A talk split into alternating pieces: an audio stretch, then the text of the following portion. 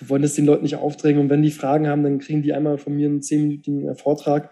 Und dann, ähm, wenn sie es dann zu Hause umsetzen, richtig schön. Aber ich glaube, wenn sie zu uns einfach kommen und das häufiger sich auch irgendwie leisten können, na klar, dann machen sie es schon, dann tun sie schon sehr, sehr viel, ohne dass sie sich dann zu Hause fragen müssen, oh, wie mache ich das denn jetzt? Das ist ja super schwer. Dann können sie lieber bei uns zu den Workshops kommen oder dann äh, in Zukunft auch in die Bäckerei noch, ab Februar dann ähm, zum Frühstück oder zum Mittag. Also wir geben den Leuten die Plätze, wo sie das dann richtig auslegen können und wo sie es lernen können.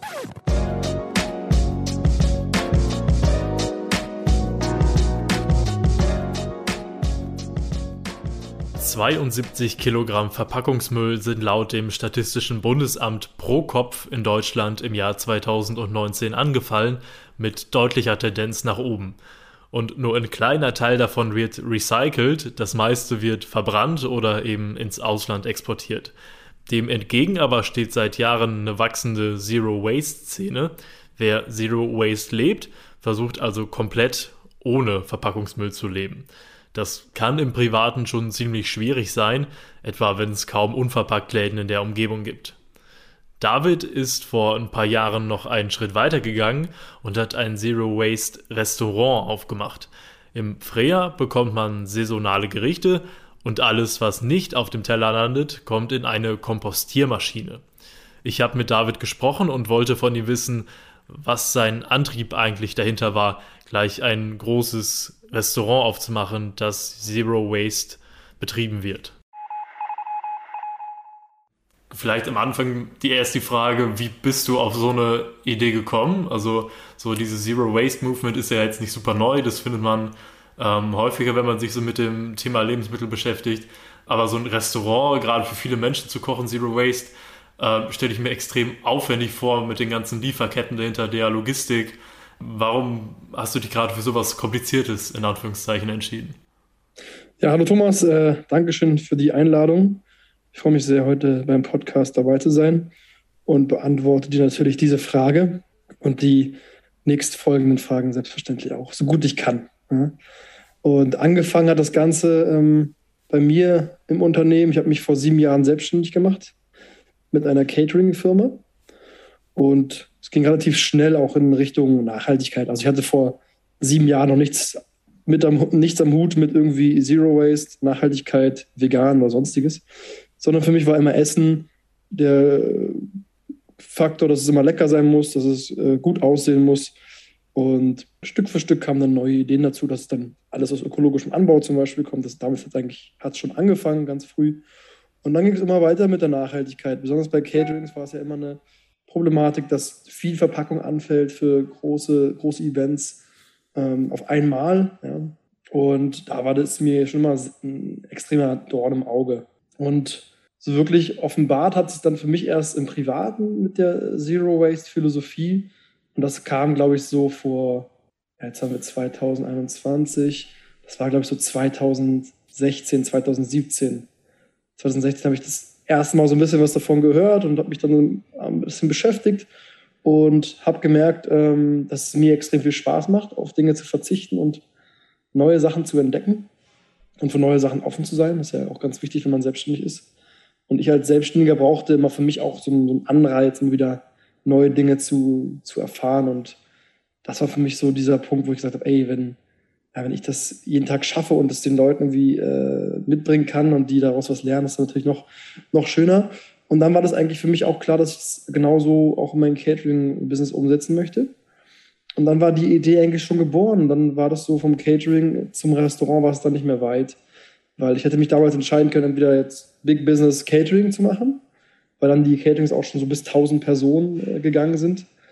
Äh, mit YouTube lief auch alles super, viele Videos gedreht und mein Instagram-Channel ist auch gewachsen. Äh, mein, mein Blog online lief auch super. Also es war auf der richtigen, auf der, es war auf dem richtigen Weg alles.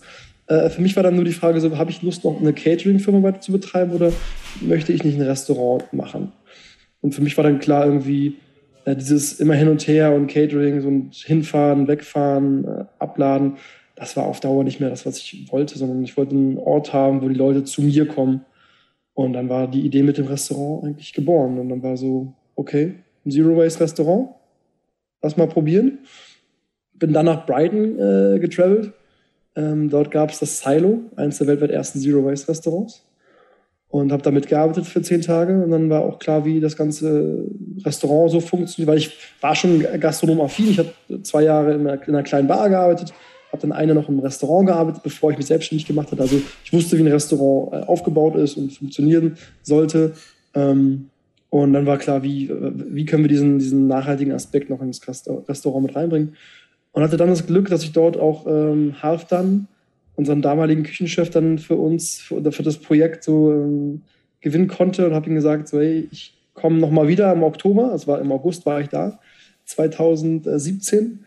Habe ihm gesagt, ich komme im Oktober nochmal wieder, dann habe ich die Idee komplett. Dann bin ich, dann bin ich, kann ich dir genau sagen, was ich will ja, dann war auch dieser, diese zwei Monate von August bis Oktober 2017 war noch ganz entscheidend, weil es dann sich von noch immer noch mit Fleisch, Zero Waste, zu einem ähm, tierfreien Zero Waste Restaurant entwickelt hat. Eine gute Freundin von mir, Lea, äh, mit der habe ich viel diskutiert über die Idee und, und die hat mich immer angespornt zu sagen, mach, mach, mach. Aber sie selber schon lange Veganerin meinte auch irgendwann, ey, wenn du über Nachhaltigkeit, besonders in der, in der Thematik Essen, Produktion, ähm, mitreden möchtest, dann ist der tierfreie Weg, der, glaube ich, der, der, einz, der einzige Weg in ihren Augen.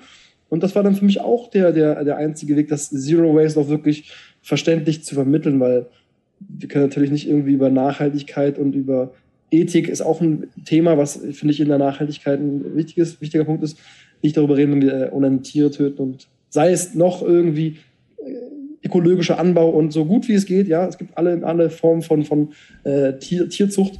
Ähm, aber für mich war das ein ganz klarer Punkt zu sagen, ich glaube, wir können es anders machen. Ich glaube, wir können einen anderen Weg einschlagen. Und für mich war dann auch klar, wir wollen nicht mit dem erhobenen Zeigefinger rumrennen und sagen, jetzt müssen alle Veganer werden, alle müssen hier Zero Waster werden, sondern wir wollen einfach nur aufzeigen, dass die tierfreie Küche richtig, richtig gut sein kann, ohne dass wir dabei irgendwie jemandem wehtun müssen.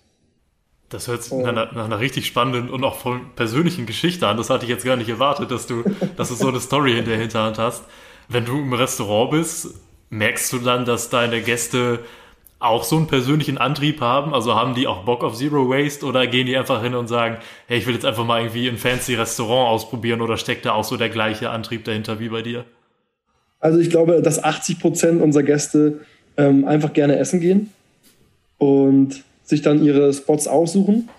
Und ich glaube, 20 Prozent kommen wirklich zu uns, um gut zu essen. Aber auch mit diesem, äh, mit dem Zero Waste und mit dem tierfreien Aspekt dahinter. Und das war ja die Idee dabei, dass wir das Restaurant öff öffnen und zwar für die ganze Sparte. Weil viele Leute meinten immer zu mir, ey, wenn du vegan Zero Waste bist, dann bist du voll spitz im Markt und die Zielgruppe ist voll klein, aber äh, gutes Essen zieht jeden an. Voll. Aber Würdest du dann sagen, du hast jetzt auch nicht so ein, hast du ja gerade schon gesagt, du willst ja diesen erhobenen Zeigefinger vermeiden, hast du da auch aber trotzdem den Wunsch vielleicht wenigstens, dass die Leute dann auch dieses Zero Waste Konzept ins Persönliche mitnehmen, also dass man sagt, hey, guck mal, Zero Waste funktioniert und man kann auch noch lecker essen dabei, also dass du vielleicht trotzdem so ein bisschen so einen pädagogischen Auftrag hast? Ja, ja, also auf jeden Fall. Deswegen sind ja auch Workshops bei uns ein ganz wichtiger Punkt, weil ich finde, am Abend, wenn die Gäste zu uns kommen, will man sich nicht so aufdrängen. Wenn die Leute wissen, wissen möchten und fragen, und viele fragen auch am Abend immer, was da mit der Kompostiermaschine bei uns, äh, wie die funktioniert oder wie wir das mit dem Zero Waste machen. Wir haben jetzt auch unser Buch geschrieben während der Corona-Zeit. Das heißt, da haben wir 280 Seiten volle Freya Power. Da steht die ganze Geschichte auch nochmal von Freya drin. Ähm, da geben wir auch Anreize, wie man zu Hause mehr, mehr auf Zero Waste achten kann. Aber wie gesagt, wir wollen das den Leuten nicht aufdrängen. Und wenn die Fragen haben, dann kriegen die einmal von mir einen zehnminütigen äh, Vortrag und dann, ähm, wenn sie es dann zu Hause umsetzen, richtig schön. Aber ich glaube, wenn sie zu uns einfach kommen und das häufiger sich auch irgendwie leisten können, na klar, ähm, dann machen sie es schon, dann tun sie schon sehr, sehr viel, ohne dass sie sich dann zu Hause fragen müssen, oh, wie mache ich das denn jetzt? Das ist ja super schwer. Dann können sie lieber bei uns zu den Workshops kommen oder dann äh, in Zukunft auch in die Bäckerei noch, ab Februar dann ähm, zum Frühstück oder zum Mittag. Also wir geben den Leuten die Plätze, wo sie das dann richtig ausleben können und wo sie es lernen können. Voll cool. Ja, wenn du das den Leuten erzählst, dann erzählst auch gerne mir mal, wie funktioniert so ein Zero Waste Restaurant? Ich kann mir vorstellen, also wenn ich jetzt als Laie da hingehe und sage, ich möchte jetzt einen Zero Waste Betrieb aufziehen, frage ich mich jetzt erstes, wo kriegst du deine ganzen Lebensmittel her? Weil ich denke, Lieferantinnen und Lieferanten, also sowas zu finden, die Zero Waste liefern. Okay, in Berlin kann ich mir vorstellen, geht es vielleicht. Ähm, aber du hast ja dann noch dieses Konzept, du hast es schon angesprochen, dass alle Reste, die nicht verwertet werden können, kommen in eine Kompostiermaschine ähm, und die Leute, die euch beliefern, nehmen diesen Kompost dann wieder mit. Ähm, wie gut oder wie schwierig war die, war die Akquise von den äh, Lieferanten? Relativ einfach. Also da wir sowieso tierfrei arbeiten, sind sozusagen verpackte tierische Produkte bei uns gar nicht im Sortiment. Das heißt, ganze Milchprodukte sind ja oft, oft verpackt und die unverpackt zu bekommen, fast unmöglich. Ähm, es sei denn, man macht so Refill-Container, tierische Produkte, Fleisch etc. Ja, weiß ich nicht. Also da haben wir natürlich schon mal einen sehr guten Cut gemacht und das ist halt das Ding. Sobald du Sachen wegstreichst, wirst du viel kreativer und dann findest du auch die richtigen Wege. Und Gemüse und die ganzen Lebensmittel, also das äh, plastikfrei zu bekommen, ist, mit, ist heutzutage gar nicht mehr, gar nicht mehr so schwer. Ich glaube auch egal, wo du bist in Deutschland. Also ähm, ob du auf einem kleinen, äh, in einem kleinen Dorf bist, wo du deine Bauern direkt vor der, vor der Nase hast, die freuen sich natürlich sehr, das irgendwie äh, plastikfrei zu dir zu liefern, weil welcher Bauer macht sein Gemüse, also baut sein Gemüse super ökologisch an und haut es dann in Plastikverpackungen. Äh, würde ich mir nicht, würde ich, glaube ich, nicht denken, dass ich so jemand das gerne machen würde. Ähm, ja, es, ist, es ist, sind viele Dinge, die auf einmal da auf einen zukommen. Ne? Es ist natürlich erstmal der Mut zu sagen, ich gehe ein Risiko ein und werde Unternehmer und, und ähm, investiere Geld in ein Unternehmen, in, in, mich. Das ist ja schon mal der, der, erste Schritt. Und dann ist die Frage, wie viel man investiert. Bei, also bei Freya war es natürlich jetzt investitionsmäßig, da waren wir schon in einem höheren sechsstelligen Bereich. Und ähm, weil anders hätte es auch nicht funktioniert, hätte, hätte ich es auch nicht gewollt weil ich finde, dass ähm, für mich war das so eine Sache auch, ähm, erstmal einen klaren Standpunkt zu haben, was wir designtechnisch irgendwie äh, zeigen wollen, aber auch in der Küche, was wir für eine Technik äh, benutzen wollen. Und die Technik, die wir damals neu gekauft haben, die war, ist, ist teuer, aber da fängt es ja auch schon an. Äh, was, was willst du, welche Reichweite möchtest du, mit welchen Menschen möchtest du zusammenarbeiten? Ähm, weil wenn du da eine Küche hinstellst, wo irgendwie zwei Köche drin arbeiten können, dann wirst du nicht die Leute holen, die irgendwie aus Zwei-Sterne-Restaurants äh, kommen, ähm, und dann wirst du auch nicht die Leute bekommen, die im Service arbeiten oder die Leute an der Bar arbeiten. Also es ist ein ganz großes, ein großes Rad, was, was bewegt werden muss, meine, meines Erachtens auch von, von Jasmins. Also Jasmin und ich, wir betreiben das Restaurant, ähm, sind da die beiden Gründer. Und das ist schon mal die, so eine, so dass die Säulen, dass die Säulen gefestigt sind. Ne? Und da braucht man natürlich auch die richtigen Leute für. Und dass man dann die Lieferanten finde, das ist eine relativ einfache Sache. Also da sollte man sich jetzt gar nicht so die großen Gedanken machen. Es geht dann primär darum, ums, ums tägliche Geschehen, um den, um den täglichen Ablauf. Wie sieht's aus mit Reinigungsmitteln? Wie sieht's aus mit Putzgeschichten? Wo wasche ich meine Sachen? Wie wasche ich meine Sachen? Ähm, also es sind ganz viele Sachen noch hinten dran und wir sind natürlich auch in einer, in einer Wirtschaft heutzutage, die gar nicht so nachhaltig ist, so gut wie auch in Deutschland immer sagen, wir sind super die Recycling Master. Aber am Ende des Tages sind die Unternehmen noch gar nicht so weit, dass sie in einer großen Masse ähm, diese ganze Bandbreite bedienen können. Und da, das merken wir extrem, was die, ganzen, die ganze Reinigungstechnik bei uns im Restaurant geht, weil da fällt eigentlich am meisten Müll noch an und das auch diese Plastikgeschichten ohne Refill-System. Krass, das, das, hätte ich ehrlich gesagt gar nicht gedacht, dass gerade das am meisten Müll produziert, aber ja, habe ich auch noch nie drüber nachgedacht, dass so Reinigungsmittel und sowas fällt ja auch einiges an.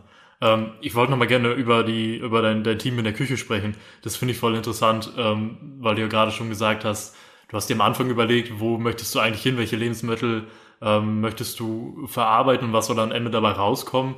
Ähm, ich als Leih würde mal sagen, ihr habt schon eine gehobene Küche. Also auf jeden Fall ist es nicht irgendwie das, was ich jetzt irgendwie bei der Imbissbude nebenan kriege, sondern es ist schon schon äh, gehobene Küche und die Teller sehen mega aus. Ich habe Bilder gesehen. Ich war leider noch nie bei euch, aber äh, wird sich mal ändern wie einfach oder schwierig war das, Köchinnen und Köche von deinem Projekt zu begeistern? Also ich glaube einmal dadurch, dass es was Neues ist, was es ja auch in Deutschland kaum oder noch nie vorher gab. In dem Ausmaß ist es allein schon interessant, aber es ist ja auch eine enorme Herausforderung, also irgendwie Gemüse so gut zu verarbeiten, dass es wenig Abfälle gibt.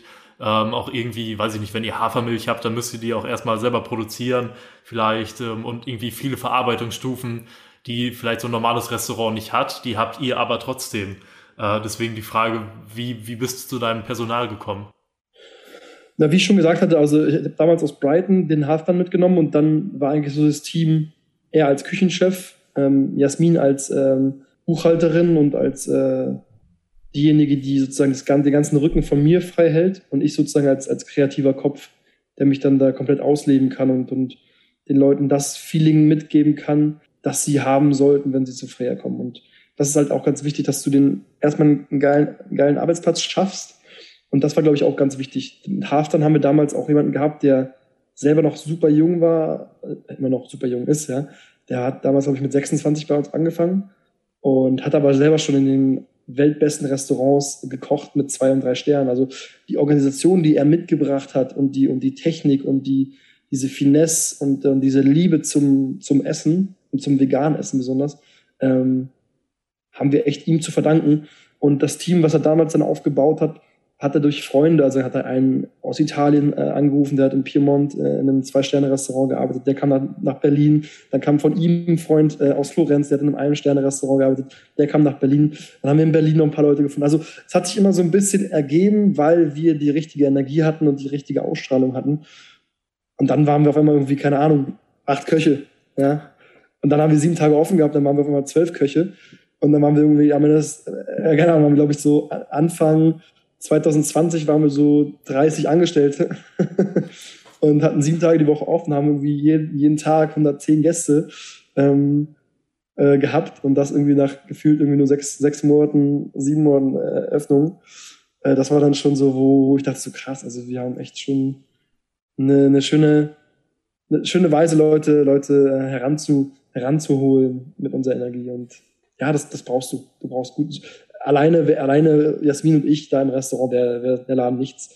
Und das jetzt, das Team, was wir jetzt haben, es ist, wie du sagst, es ist noch mal schön. Also ich finde, das Essen ist noch mal äh, schöner geworden. Es ist immer noch ein, ein Casual-Spot, äh, der natürlich mit der Finesse arbeitet. Ähm, wir haben jetzt drei, vier und fünf Gänge. Wir fangen bei 43 Euro an mit, den, mit dem Dreigang-Menü. Ähm, und die Arbeit, die wir in Gemüse stecken müssen, ist natürlich viel, viel höher, als wenn wir es in, in tierische Produkte stecken müssen. Und da kann man aus einer, aus einer Paprika, kann man nicht einfach eine Paprika kurz mal in, in die Pfanne hauen und dann auf den Teller legen, sondern das muss man, da muss man schon noch das, das gewisse etwas mitbringen, um daraus wirklich was, was Schönes zu machen. Und das, was jetzt gerade da abgeht bei uns, also ich kann nur jedem empfehlen, der irgendwie gerade zuhört, äh, reserviert mal einen Tisch, am besten zwei Wochen vorher, weil wir sind wirklich gerade immer jeden Tag ausgebucht, äh, zwei Wochen vorher. Würde mich freuen, wirklich. Auch wenn du über vorbeikommst, Thomas. Ey, mega krasse Geschichte. Mir läuft das Wasser im Mund zusammen, wenn du das erzählst. Und äh, voll, also ich finde das super spannend, wie sich das so schnell bei euch entwickelt hat. Ähm, freut mich mega, auch allein weil das Thema auch einfach ein bisschen mehr Aufmerksamkeit verdient.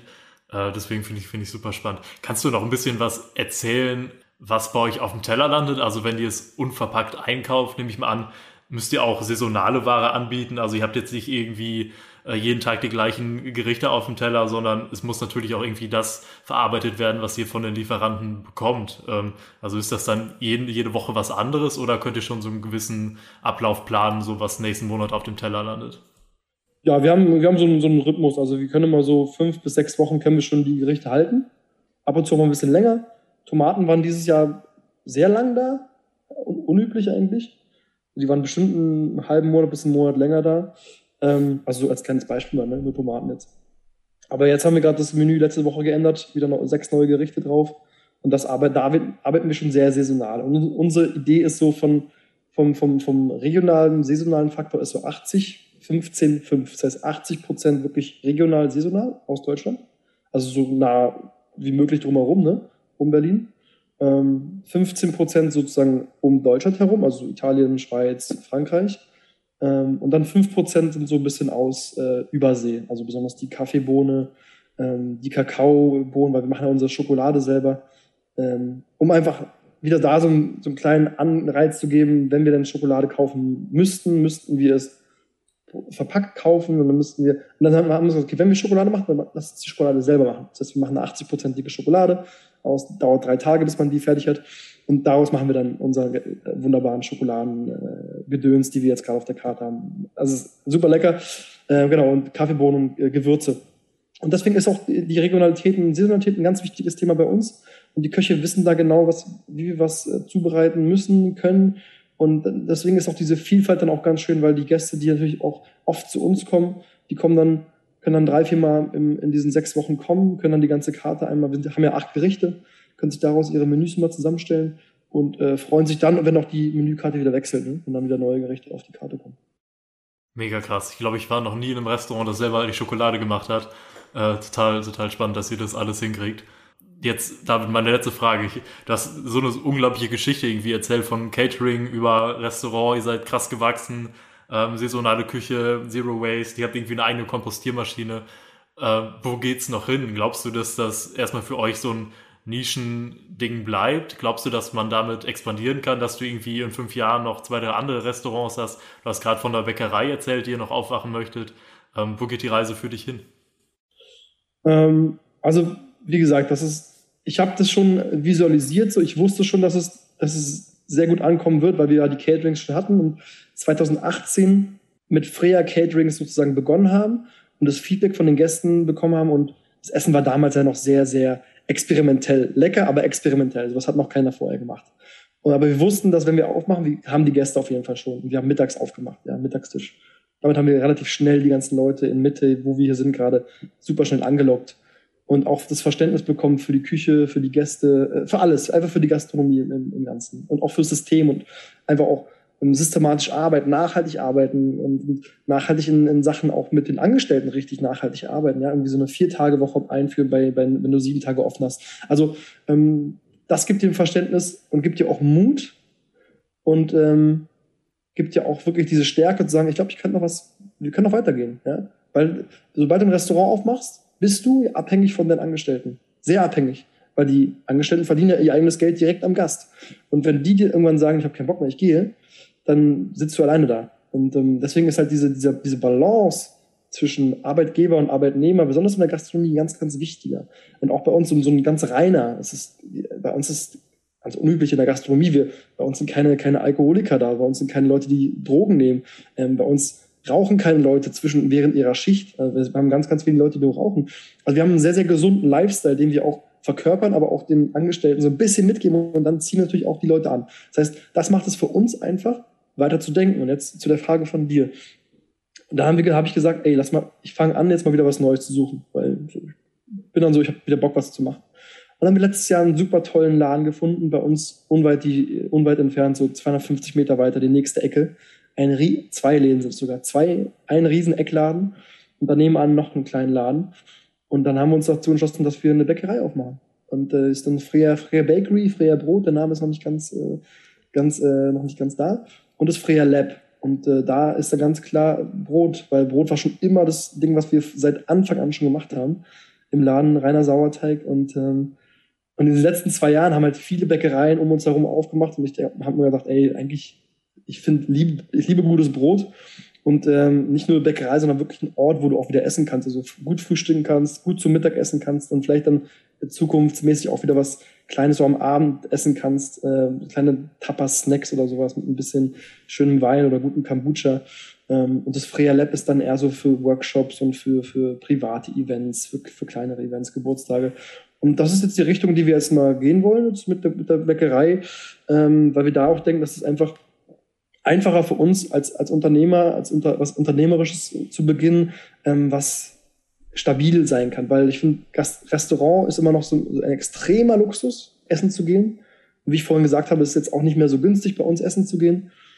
Ähm, aber ich finde, Brot ist immer, immer so, ein, so, ein, so ein, haben wir jetzt auch in einer, in einer Krise gesehen, in der Corona-Krise. Ja, die Bäcker haben immer offen gehabt und Brot ist, glaube ich, immer so ein, so ein Ding, was immer, was die Leute immer haben wollen. Ja, und es ist irgendwie kein Luxus, kein Luxusgut. Ne? Es ist so ein Gut, was du täglich eigentlich essen kannst. Ja? Und deswegen Bäckerei, da ist auch noch so eine Thematik, die vegan und, und nachhaltig noch gar nicht wirklich aufgefasst worden ist. Ähm, und deswegen wollen wir mit der Freya Bakery, die weltweit erste Bäckerei, äh, die vegan und Zero Waste arbeitet, aufbauen. Das sind coole und spannende Pläne und ich bin mir sicher, dass ich da mal vorbeischauen werde. Äh, David, das war eine ultra interessante Geschichte, die du da erzählt hast. Äh, ich bedanke mich dafür und ich ja, äh, drücke dir die Daumen für alles, was in der Zukunft noch kommt mit Freya oder Freya Bakery. Ähm, und äh, bin total gespannt und ich hoffe, dass wir uns irgendwie in ein, zwei Jahren nochmal hören und dann kannst du mir nochmal erzählen, was so alles äh, in der Zwischenzeit Spannendes passiert ist in deinem Leben. Würde ich mich freuen, klar. Alles klar, super, ich danke dir. Dankeschön, Thomas.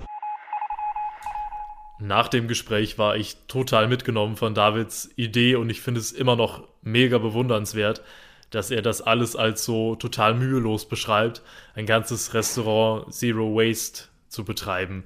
Also ich schaffe es persönlich im Privaten nicht, auch nur einen Tag auf Verpackungsmüll zu verzichten, also keinen Verpackungsmüll zu produzieren. Und David leitet ein ganzes Restaurant, in dem das funktioniert. Klar, natürlich, das Essen ist dementsprechend auch nicht gerade super günstig, aber alleine die Tatsache, dass das Freya Zero Waste und auf so einem großen Maßstab funktioniert, finde ich total beeindruckend. Ich hoffe, ihr fandet Davids Geschichte genauso spannend wie ich und äh, wünsche mir auch, dass das weiterhin so gut für ihn funktioniert. Ich hoffe, ihr seid auch beim nächsten Mal wieder dabei bei der nächsten spannenden Geschichte. Ciao.